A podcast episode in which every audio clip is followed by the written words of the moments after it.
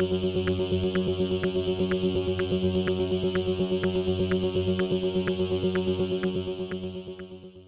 y caballeros, bienvenidos a este episodio de 10 a 15, un podcast donde se habla de películas y series en un lapso de 10 a 15 minutos. Yo soy Ángel y en este episodio doble tanda voy a estar hablando de la serie The Night Agent y de Riley. The Night Agent está disponible en Netflix, mientras que Riley está disponible en Hulu. Así que setback, relax, que 10 a 15 acaba de comenzar.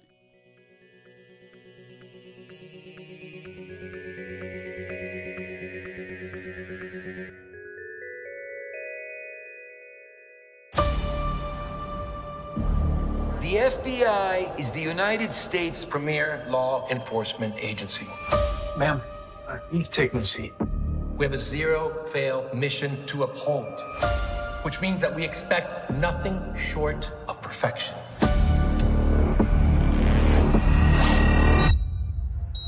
FBI, I need everybody to exit the train right now. Tonight Agent es una serie creada por Sean Ryan, que él es el creador de The Shield y del revival de SWAT en CBS. Y es dirigida por Adam Arkin, Guy Ferland, Seth Gordon, Rama Mosley y Millicent Shelton. Y los episodios fueron escritos por Ryan y Morgan Browder, Corey Deshawn, Matthew Quirk, Tiffany Shaho, Rachel Wolf, Seth Fisher y Muniz Rashid.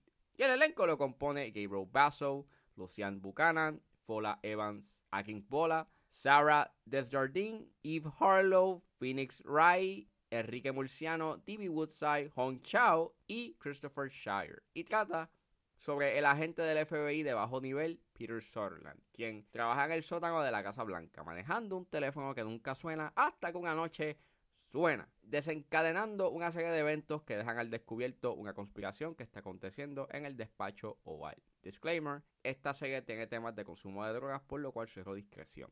Yo no sabía de la existencia de esta serie hasta que la semana pasada Netflix anunció que iba a haber una segunda temporada de, The Night Agent. Y ustedes saben que el historial de Netflix con respecto a la serie no es muy bueno que digamos, porque puedes tener una serie que está bien buena o que hay gente que está hablando de ella y si no genera los views o no hace el ruido que se supone, la cancelan. Según Netflix, según los números que diga Netflix, esta serie la vieron 16 millones de minutos or something like that entiéndase que pues para ellos dicen que esto es un palo y pues le dieron el, visto bueno para hacer un segundo season. Y pues... Nada, me dio la curiosidad por ver esta serie. La vi. Y en verdad es una serie que está entretenida, you know. Es una serie de pillas que trae consigo pues unos giros y unas secuencias de acción que generan un cierto tipo de entretenimiento y está fine. El highlight para mí es Gabriel Basso, él hace un buen trabajo y me daba como que estas vibras de Matt Damon en las películas de Bourne. Tiene como que ese, exactamente tiene ese mismo carisma que tenía Matt Damon en las películas de Bourne y ese tipo de mirada estoica, seria, que también tenía Matt Damon en las películas de Bourne y estuvo cool. Me sorprendió mucho que estuviese aquí honchado. O sea, se está convirtiendo en una de mis actrices favoritas y qué bueno que ella aparece en esta serie porque en verdad también se destaca y en cada escena que ella aparece le eleva en la calidad de la serie con su presencia y en verdad que bueno. El elenco en su mayoría hace un buen trabajo, aunque sí pienso de que Eve Harlow es como que la que menos se destaca y es que a veces su actuación es un tanto inconsistente y a veces las, las reacciones que ella se tira son un tanto cringy y aunque esta serie, you know, llega a ser entretenida, you know, con sus giros y con las secuencias de acción, you know, que se tiran y con las actuaciones de Gabriel Basso, Lucian Buchanan y este Hon Chao, eh, creo que el gran problema de esta serie es que narrativamente es bien redundante y su diálogo es igual. Y es que te repiten constantemente estos detalles que ya tú sabes a lo, a lo largo de los episodios y entonces también te tiran unos flashbacks para darte un mayor contexto de lo que está pasando, y though ya, ya tú sabes lo que está pasando y que han desencadenado a los eventos que suceden en la serie. Y en verdad es bien innecesario que te repitan tanto la misma información y es bien annoying.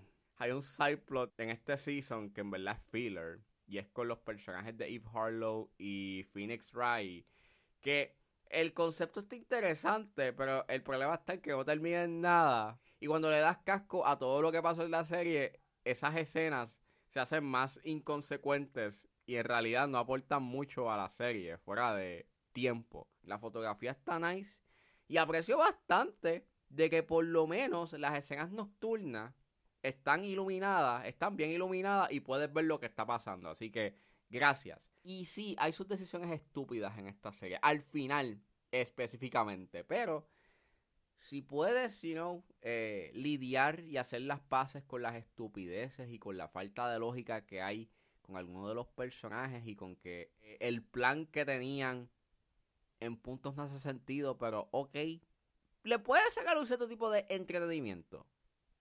¿Es lo peor que ha hecho Netflix? No, para nada. Hay sus momentos en donde claramente hay un intento de, de, proveer un, cierto tipo de calidad. Pero fuera de que narrativamente redunda y su diálogo a veces es un tanto... Eh, por lo menos está entretenida.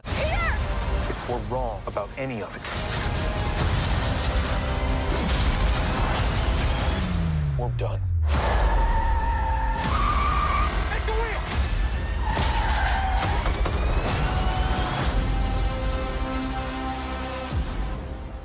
saliendo de The Night Agent, ahora vamos a hablar de Rylane, que está disponible en Hulu.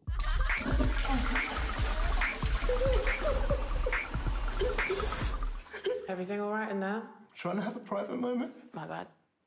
It's not that private though. Rylane es una película dirigida por Rain Allen Miller y es escrita por Nathan Bryan y Tom Melia.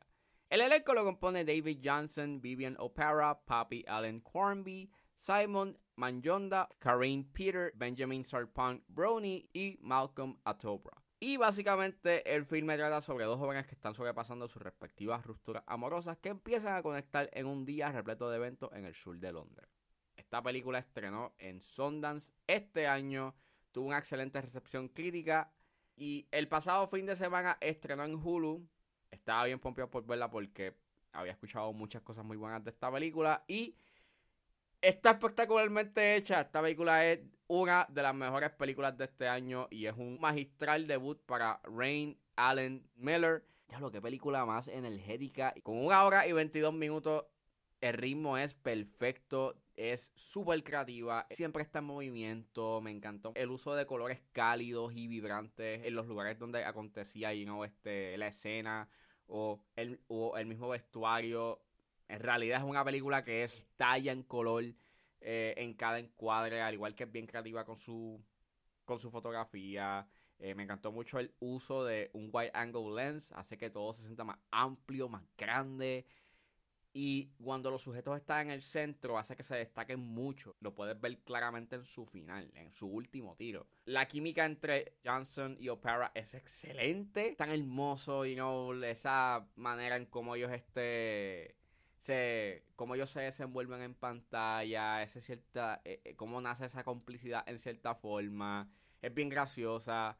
Gracias a eso salen como con unas escenas bien graciosas que ambos tienen. Y mientras más pienso de ella, no le puedo encontrar nada malo a la película, en verdad. Esta película apela mucho a mis gustos porque a mí me encanta cuando tienes estas películas en donde los personajes van como que, you know, eh, son dos personas que no se conocen y, están tratando de como que de conocerse y tratar de entenderse y hablan de sus de, de sus vicisitudes y son básicamente dos personajes o dos personas que están como que están escuchando mutuamente y para mí cuando esas películas son cuando una película se va por esa tangente de nada, ver a estos dos personajes y no interactuar eh, juntos y cómo se van escuchando y cómo van hablando de sus problemas, pues um, I love it. en verdad me encantan mucho.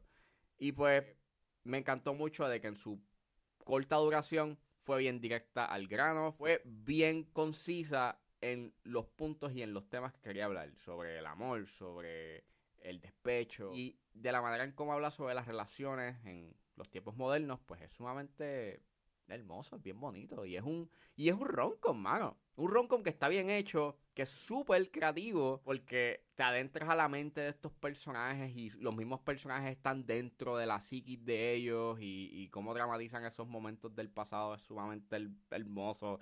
Y mala mía, estoy all over the place, pero en verdad es que salí bien pompeado de ver esta película y tienen que verla. En verdad, es una de las mejores películas que he visto este año. Este año está brutal en ese aspecto, porque han salido muy buenas películas en estos primeros cuatro meses del año. Y es hermoso, es hermoso. En verdad, esta película es hermosa, es bien tender, es bien bonita y tienen que verla. Sometimes you just gotta see what happens. Just go where the breeze takes you.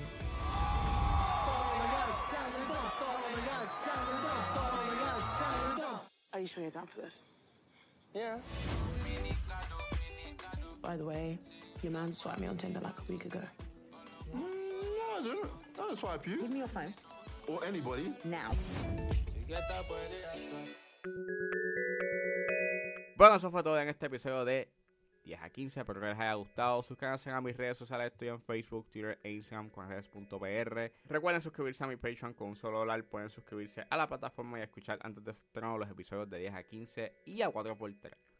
Me pueden buscar en la plataforma como Ángel Serrano o simplemente escriban patreon.com slash 10 a 15. Si están en la disposición de ayudar a la calidad del podcast, pueden donarme bajo Anchor Support de manera mensual y me pueden estar donando entre 99 centavos a 9.99. Pero si lo que quieren es simplemente hacer un one-time donation, pueden donarme a través de PayPal como Ángeles PR. También me pueden ayudar sencillamente compartiendo el episodio en las redes sociales y no importa la ayuda que ustedes decidan hacer, yo voy a estar infinitamente agradecido. Los links están en la descripción de este episodio y también me pueden buscar en su proveedor de podcast favorito como 10 a 15 con ese Serrano. Recuerden suscribirse. Gracias por escucharme y nos vemos en la próxima.